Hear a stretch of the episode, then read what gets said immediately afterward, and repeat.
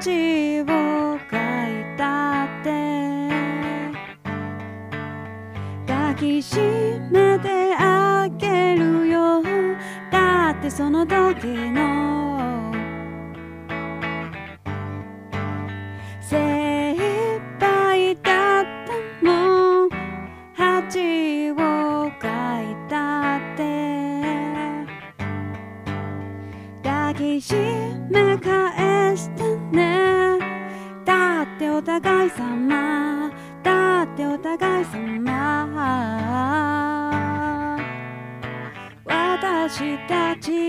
どうもママリリーです。恥を抱きしめては育児と音楽活動に奮闘する私ママリリーが心を強く揺さぶられた出来事についてバカ真面目に向き合い話していくそんな番組です、えー皆様いかがお過ごしでしょうか？収録しているのは1月25日木曜のお昼です、えー花粉すごくないですか？なんかあのーなんていうんですか？年末年始暖冬だったせいでなんか普通よりも随分早くその花粉が飛んでいるっていう噂を聞いて確かに最近めっちゃ痒いんだけどみたいな感じになって、まあ、よく言うじゃないですか花粉症って認めたら最後みたいな。でなんか去年が花粉すごかったって話題になってたと思うんですけど去年の花粉が本当にすごくて風邪みたいな感じになっちゃって喉もやられちゃって目もやられちゃってみたいなそれまで鼻むずむずぐらいだったのがなんかひどすぎる状態になったので今今年はちょっと症状が出てきた段階で今朝あの耳鼻科に行って花粉症の、まあ、薬とかをちょっと処方してもらいに行ってきました。あのとにかくね今年は風邪を避けたいということでできるだけこの喉鼻のコンディションをよくし保ってライブをできるだけてか、まあ、全部やりたいと思っているのでちょっと予防医療医が医療予防医療わかんないな。予防医療みたいなのにもあの力を入れているというところです。皆さんもねなんかあの下が下下のところになんか焼いてみたいななんか治療法もあるみたい聞くんですけどあれ効果あるんですかね？なんか本当にそういう根本治療みたいなのもね視野に入れなくてはならないかなと思うほどしんどくなってきているなというところです。さて、えー昨日ですね24日水曜日にあの MV を公開しました「Your Crush」というあのーセカンドアルバム「Dear Past Me」っていうのが、えー2月にあのー2月10日にあのリリースパーティーみたいなのがあってそこであのリリースするんですけれどもそのアルバムから先立って「あの弱クラッシュ」という、まあ、一番の推し曲ですかね。強い曲を MV つけてあの公開しました。ぜひ見てみてください。あのちょっと前にねそれについての裏話をポッドキャストでも話したしノートでも書いたんですけれどあの改めてその映像を見てもらってあの本当にわかると思うんですけどあの場所を借りてその場所にをこう想像しながらこのこういうものを置いてったらいいかもとかを自分でゼロから考えてどういう空間にしようかなとかを考えてあの後ろにあるドライフラワーのやつとかも自分で全部作ってそれをこう買い集めるのに紛争してっていうのが、まあ、実際のところでした。絨毯とかいろんな装飾品をどういう感じにするかを考えて買い集めてみたいなでねシミュレーションしてみたいなのとかどういうシーンを入れたいとかどういう質感の映像にしたいとかも一個一個全部資料にしてこういうふうに撮ってくださいっていう感じでやったんですよね。そのそうですね。0から1っていうんですか？が本当に大変でしたね。でそこからまた組み立てていくところあのものを作ったりとか買い集めたりとかっていうのがすごい大変だったのであの当日ね無事にしかもあれ屋上だったですよね。あれもうなんか天気についてはもう神頼みみたいな感じだったんですけどもうほんと無事に晴れてくれてそうですね。でさらにその手伝ってくれたその映像を撮ってくれたあの勝一さんもそうなんですけどあの文ちゃんってあのライティングをしてくれたりとかあと娘の相手してくれたりもそうだしまあこれはねちょっと重複するんであれですけどひでくんっていうあのハベールのあの仲間が すごい取ったりとかねあの運んだりとかこういうのを入れたらいいんじゃないかとかねその場で手伝ってくれてでまあ夫と娘も協力してくれて本当にいいものに仕上がってなんかあの以前少し触れたことあるんですけど私はなんか一人で頑張るっていうことがずっと得意だし好きでなんか人を巻き込んで何かやるっていうのが、うんまあ、リスクあるじゃないですか。傷つけちゃうかもしれない迷惑かけちゃうかもしれないとかそこまでこう大掛かりにしたのに失敗したらどうしようとかそういうのもあるし意思の疎通がうまくいかないとかそういうのでねなんか人を巻き込んで何かやる一緒にやるっていうのがあんまり得意じゃなくて割と避けてきてたんですけれど今回あのネックレスが変だ。今回本当初めてって言ってほどなんか大海峡って感じで早く行きたければ一人で行け。遠くまで行きたかったらみんなで行けみたいななんかどっかのあのことわざがあってそれがねそれ聞くたびにうーってなるみたいな話をちょっと前にしたんですけど今回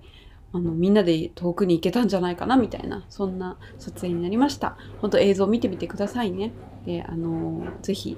来月2月10日の、えー、リブハウス下北沢リブハウスであの1時頃かなちょっと正式にね今度発表するんですけど開演で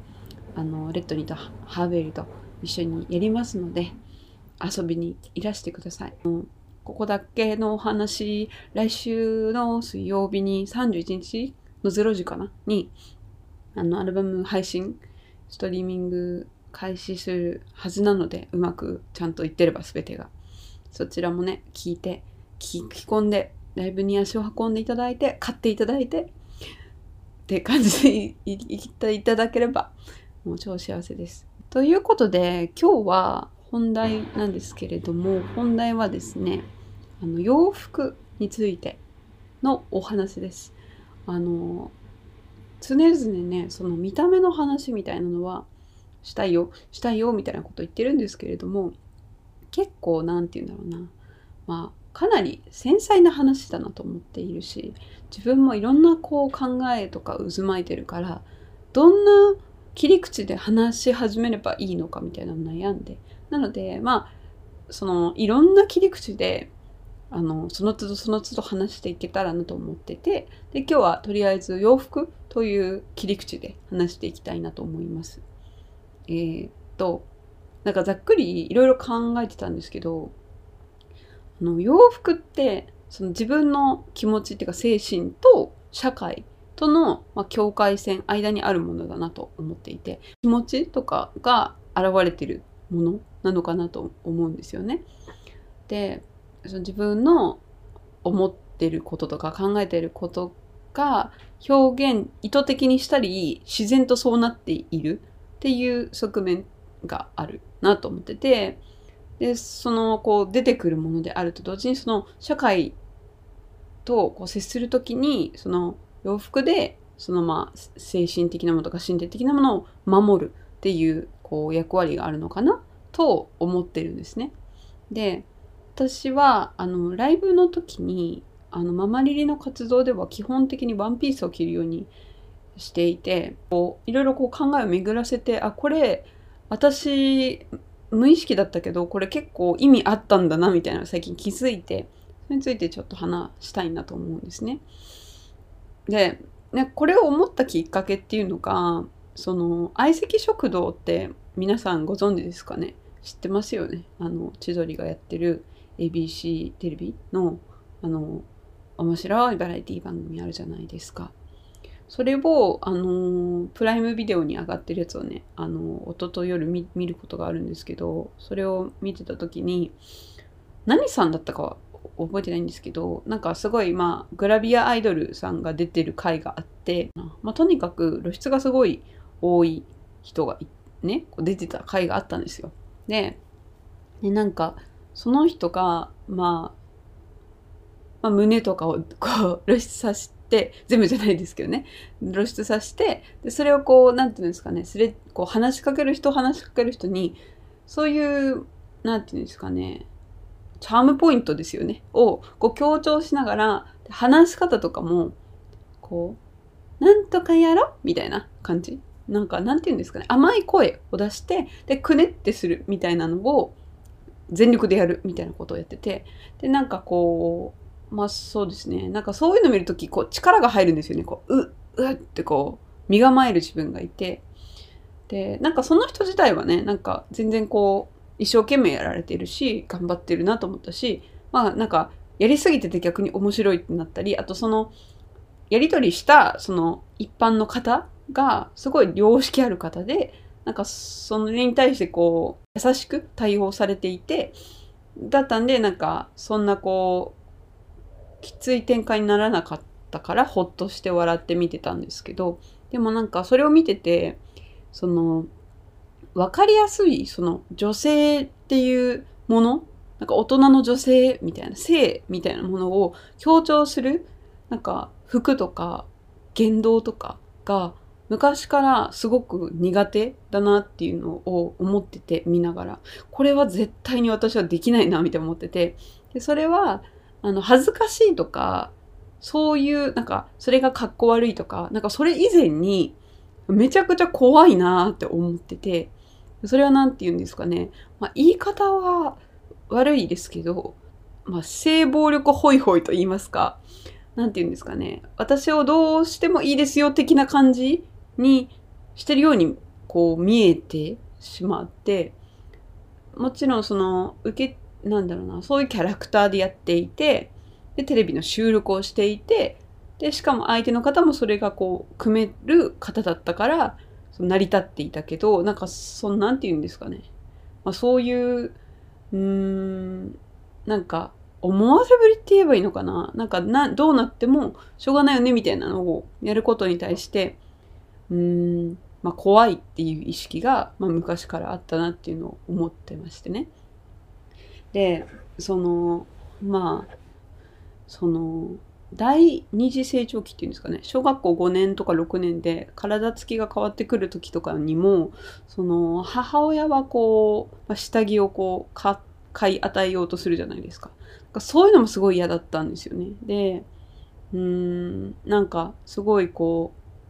う女女性女女みたいなことになっていくこと変化にも戸惑うしなんかそういうのをうん見つかりたくないっていうかそういう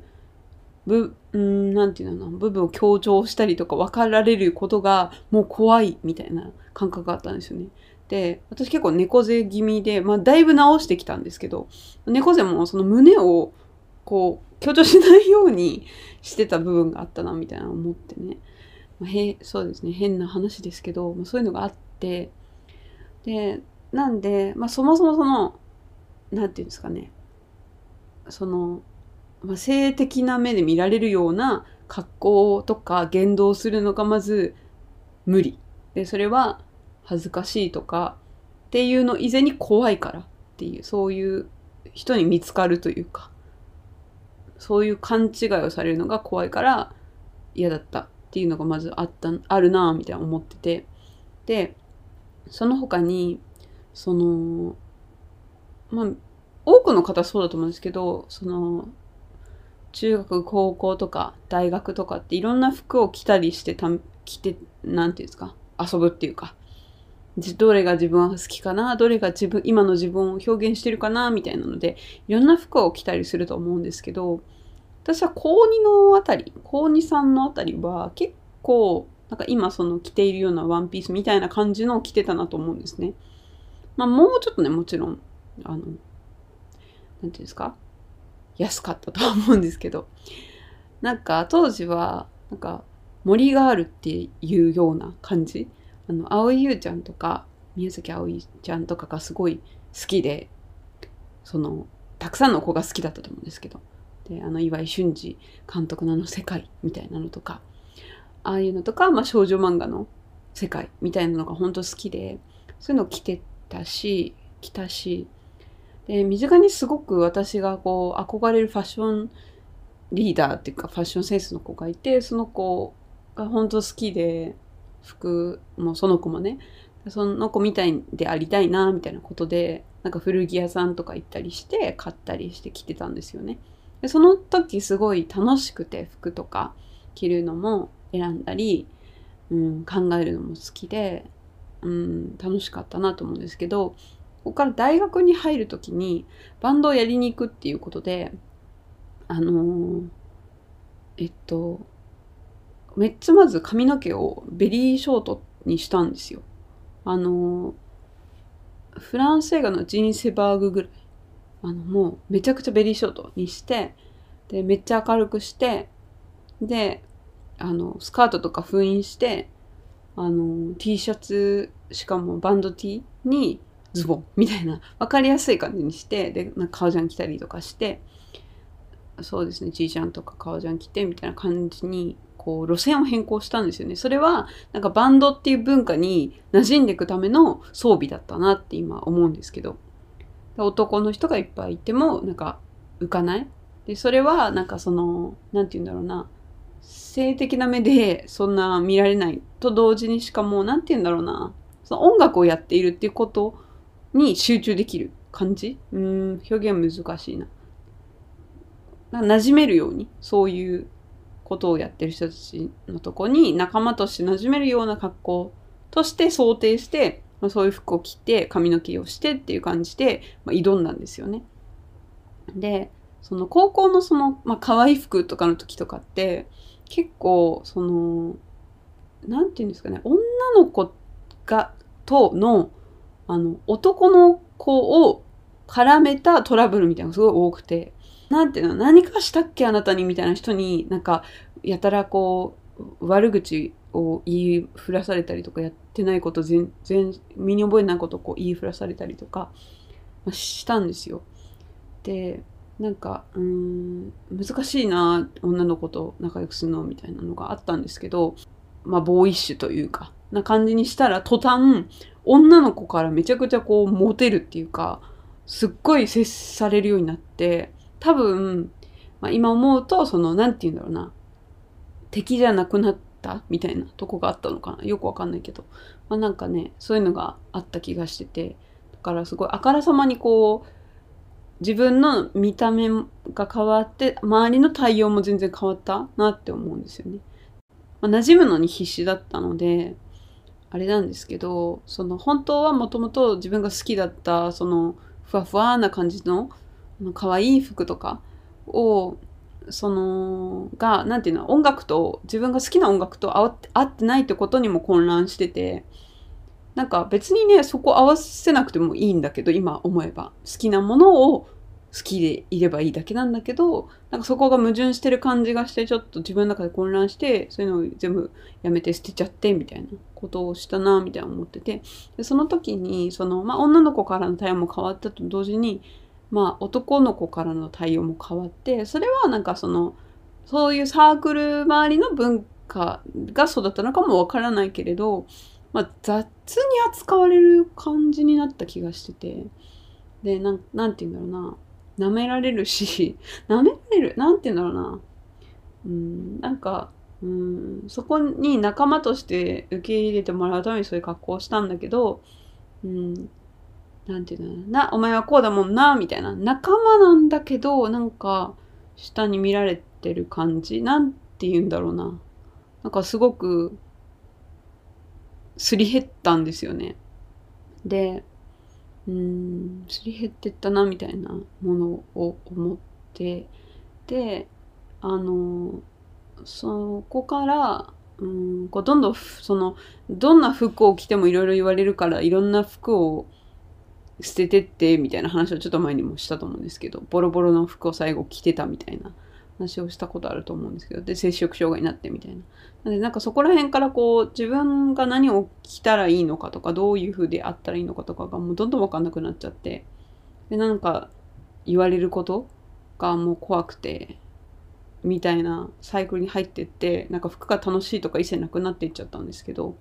で、まあ、サークル離れたあたりから、まあ、少しずつまたその、まあ、今好きなような感じの服とかを買い集め始めたりしてだから可愛い柄のスカートとか古着屋さん巡ってとかそういうことをあのそうですねしだしたりしてなんかすごいそれを着てる自分やっぱ好きだなとかなんかそういうので取り戻していってみたいなそういう、まあ、経緯があったんですよね。でなんかその、うん、パンツスタイルっていうかそのジーンズに T シャツにとかそういうのでもそうだしあの一時期アメリカンアパレルとか流行ったの分かりますか？あの原宿の辺りで流行ってた可愛い服があってそれとかも好きで着たことあったりしたんですけどかなりタイトめな感じの作りなんですね。でなんかそういうのをなんか着たりした時とかにまあうんまあバンド界隈というかの人とかからそのなんかすごいその体のラインのことをいろいろ言われたりしてそれがすごくまあ当たり前に嫌で。で女の子からもかなり、ま、言われたりしてね。すごくまあ傷つくし不快だしなんかなんて言うんだろうな音楽やってるんですけどみたいな。なんかそこを気にしてなんか伸び伸び演奏できないみたいなことがあったりして。っていうのを経てね。っていうのを経て今そのワンピースを着てるっていうのはそのまず自分がそれを見たりする時にファーってなるみたいなあ可愛いみたいなこれ着たいみたいになるしあの自分が好きっていうのがまずあるのとそれをそのねあの何て言うんですかそういう服をまあ買い集めてそういうのがまた好きだなってそのあのサークルから離れてからなった時期を経てそこからまた母親になるっていうことであのそのスカートとか履いてられなくなったんですよ。で、やっぱこれも、そのそういう格好、まあスカートとか可愛いふわふわな格好をして、あの子供といると本当に変な人に絡まれるのですよ。だし、すぐ走れないから、あの、基本的にはその、普段とか子供といる時とかは、あの、まあ、これはね、その、そういうパンツスタイルでも自分が好きなものを探して、あのそういう格好でも最高みたいな感じのを別途見つけたんですけど、まあ、こうこういう可愛いニットとねあのジーンズみたいなそういうスタイルがま好きでで、まあ、小物を入れて可愛くしたりただその夫がいないで2人でいる時はそういうなんかこう見つかりやすいものを排除するとかなんかそういう感じにこうシフトした経緯もあってですね。なのでそのステージでこうステージっていうかまあライブでねそのワンピースを着るっていうのはそのまあときめくものをもう一回着るっていうのもあるしなんかこう母親としての機能を一回こう脱げるみたいな感覚もあったりするんですよね。でそれとあとその演奏してる時にそのいろんなコメントをされた経験がある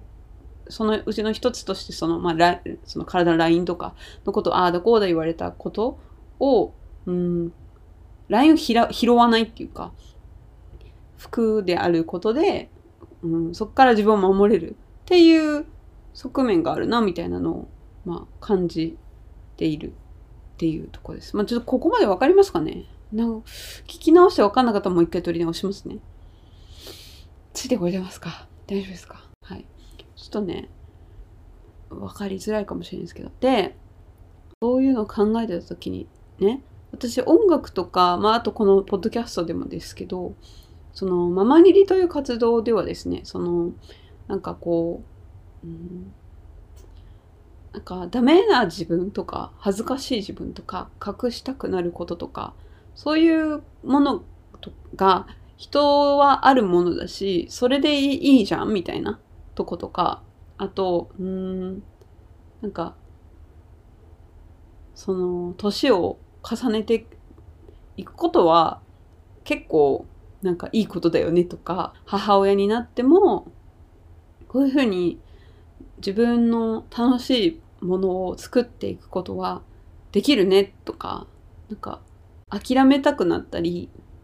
するものとか、うん、孤独だなって思ったりするものなんかそういう切実な思いとかをこう一緒にこう抱きしめ合うというかでなんかここからまたいろいろこう頑張って全ては報われていかないかもしれないけどちょっとずつなんか種まいてこうみたいな 花咲かしてこうみたいなことをね体現してなんかそういうこう場をね作っていけたらみたいなことを思ってやってるんですよ。やっている部分があってでなんかそういうことをするのに恥ずかしい部分とかだからコンプレックスとかっていうのをなんかひっくり返すようなそのファッションしてる、まあ、表現活動とかいうか、まあ、タレントとかねアーティストみたいなのっているじゃないですか。まあ、あえてね固有名詞っていうか個人名を出すのならばあのまあ渡辺直美さんとかまあチャイさん、まあ、この間ね解散を発表された。とかフワちゃんとか水曜日のカンパネラさんとか何て言うんだろうな。なんかこう分かりやすいじゃないですか。なんかすごい格好をしてる人がいるみたいな。でそれでなんか be ポジティブみたいな。自分たちを愛そうみたいなことを愛していこうぜみたいな。好きなことをしてこうみたいなことを言ってるなみたいな、まあ、そういう方たちがいるじゃないですか。でまあある種なんか遠からずかなとも思うんですよ。自分がそのやってこうとしてるこの表現みたいなのとかって。だけどなんかそのじゃあ自分はそういうなんていうんだろうな。自分の例えば体型とかをくっきりこう見せるファッションとかなんかその女性性の解放とかあの髪の毛をここでこうしてこあここって言っちゃったあのここは何て言うんですか？うん、動物の耳があるところ熊の耳があるところみたいなところにお団子を作ってなんか目覚みしてそれ以外のとこ反り上げちゃいますとかなんかそういうことは、まあ、しないんですよね。でそれはうん何て言うんだろうな。うん。なんかそういう人たちってなんかその勇気を与えてくれるみたいな風に言われることがあると思うんですけどうん。なんかちょっと、うん、良くないですよ。でもね聞いてる人少ないからいいんですけど、うん、なんだろうな。なんかこう他人のその弱みみたいなものを背負う見せ物みたいな感じがしててでその勇気をもらえるって言うけどその人たちはそのその何て言うんだろうな象徴的なその人たちをどっかで、うん、いいねって言いながらどっかで、うん、うん、バカにするっていうかちょっと、うん、見見下すというかとかしてでほっとしたりしてしながら投影してそういうなんか言葉とかを跳ね返して傷つきながら戦ってるその人の姿に勇気をもらってるみたいな感じがするんですよ。ちょっとわかりますか？なんかね、ちょっとね、角立ちますよね。ちょっと過激な発言してるんですけど、なんかそういうの思うんですね。だけど私はなんかそういうなんかこうことをしたくはないなんか過激なこう自分のコンプレックスとか自分が弱みと世間的には言われるようなことを強調してそれの価値観をひっくり返すみたいなことをやるパフォーマンスみたいなのをファッションでやっていくみたいなのはしたくなくて。どちらかというとそういう弱みとかなんかこう、うん、引け目とかそういう気持ち隠したいとかそういう気持ちも自分だからなんかそういう自分守りたい攻めだけじゃなくて守るっていうことを服でこう表すっていうのでなんかいいんじゃないかなむしろその方がなんかいいんじゃないかなみたいなことを思うんですよね。でなんかその言葉としてねそのさっき言ったような方たちって、まあわかんないですよ。私もね、その方たちを本気でなんか追ってるわけではないので、これはもうイメージトークなんですけど、なんですけど、その、なんて言うんだろうな、そういう、あの、自分たちのありのまま、太ってたっていいじゃないとか、女の子がここ反り上げちゃった、あ、ここっていうのは、その耳の、耳の後ろとかをいっぱい反り上げちゃったっていいじゃないとか、その、顔の造形が美しくなくたっていいじゃないとか、なんかそういうこととかって、なんかボディポジティブみたいなことなのかなと思うんですよ。で、ちょっとね、ボディポジティブとはっていうのを説明してくれてるのが、このコスモポリタンっていうサイトの記事で、その、あの、説明されてるあの定義ですね。ボディポジティブの定義は自分の外見や体型を愛そうと努力することを前提とした考え方ってあってなので、なんかその、私のこの見た目最高でしょみたいな。だね、どういう価値観で、どういうふうに言われようが最高なのよみたいなことなのかなと思うんですけど、私はなんか、うん、自分の体ってすごく波があるしそれはやっぱその服もそうだけど体とかもやっぱ内面とかのあの現れなわけででその、まあ、環境とかもありますよね。だから子育てをしてるとか何歳に差し掛かってるとかあの病気とかもあるしホルモンのね関係とか薬の影響とかストレスとかね仕事とか育児介護とかいろんな要因で変わってくなんか揺らぎのあるものじゃないですか見た目って。だからとか体型とかってねだからなんかどっちかっていうとなんかそれを全部こう光当ててなんか全部最高って思えないよみたいなところはあるなっていうでそういう思えないよっていう気持ちを蓋することがちょっと難しいなと思ってるのでどちらかというとボディニュートラルっていう言葉が私はしっくりきててでね。同じコスモポリータンですけ？っていうサイトの定義で言うとボディニュートラルとは自分の外見や体型に対する感じ方をそのまま受け入れるということであるんですけどなんかそのあちょっと今日このここの調子が良くない肌の調子が良くないなとかをそうだね。寝れてないからだなとか例えばね。なんかそういうのでなんかちょっと気になるけどでもそういう日なんだなって例えば受け入れるとか。とかでそういう時になんかこういう治療こういう皮膚科に行くとちょっとそれがマシに軽減されるなとかこういうので隠すとちょっと気になんなくなるなみたいななんかそういう対話をしてったりなんかすることの方が、うん、しっくりくる。でそういうちょっとこうそういう気になる部分をごまかしたりちょっとこううん何て言うんだろうなうん、あえてこう着飾ったりとかないろいろこう隠したりとかね。何か対処していくことで少し気持ちが楽になるとかそういう感覚とかあとはそういう状態である時期なんだっていうのを受け入れていくとかなんかそういうそのスタンスの方が私はなんかしっくりきていて。なのでなんかさっき言ったようなそのなんかなんて言うんですかね。その自分がライブでワンピースを着るって時になんかそういうことを言わせないための守りのワンピースでもあるっていうのはなんかしっくりくるなみたいなことを、まあ、考えておりました。伝わりますかね？そうですね。はい。というところです。自分がこうときめくものを身につけてうん、かなんかいい感じって思えることとかそれによってなんか安心する。その人からこう言われないなこれならなんかね体型そんな拾わないなとかね。そういうことって大事だしそれでいいよねっていうなんか全てこうコンプレックスをひっくり返すとかなんか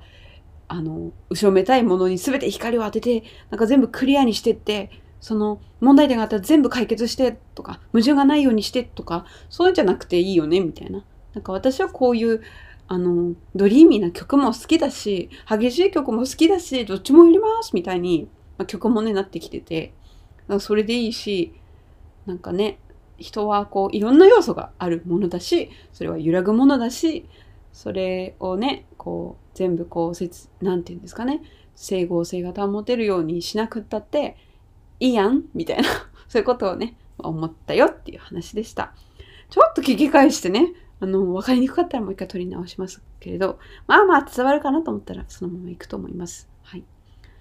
はい。では、この番組は、ポッドキャスト、Spotify、そして YouTube では映像付きで配信しています。各種フォロー、レビュー、チャンネル登録、いいねなどしてくださると励みになります。はい。ノートも、ラジオの後書きや補足など、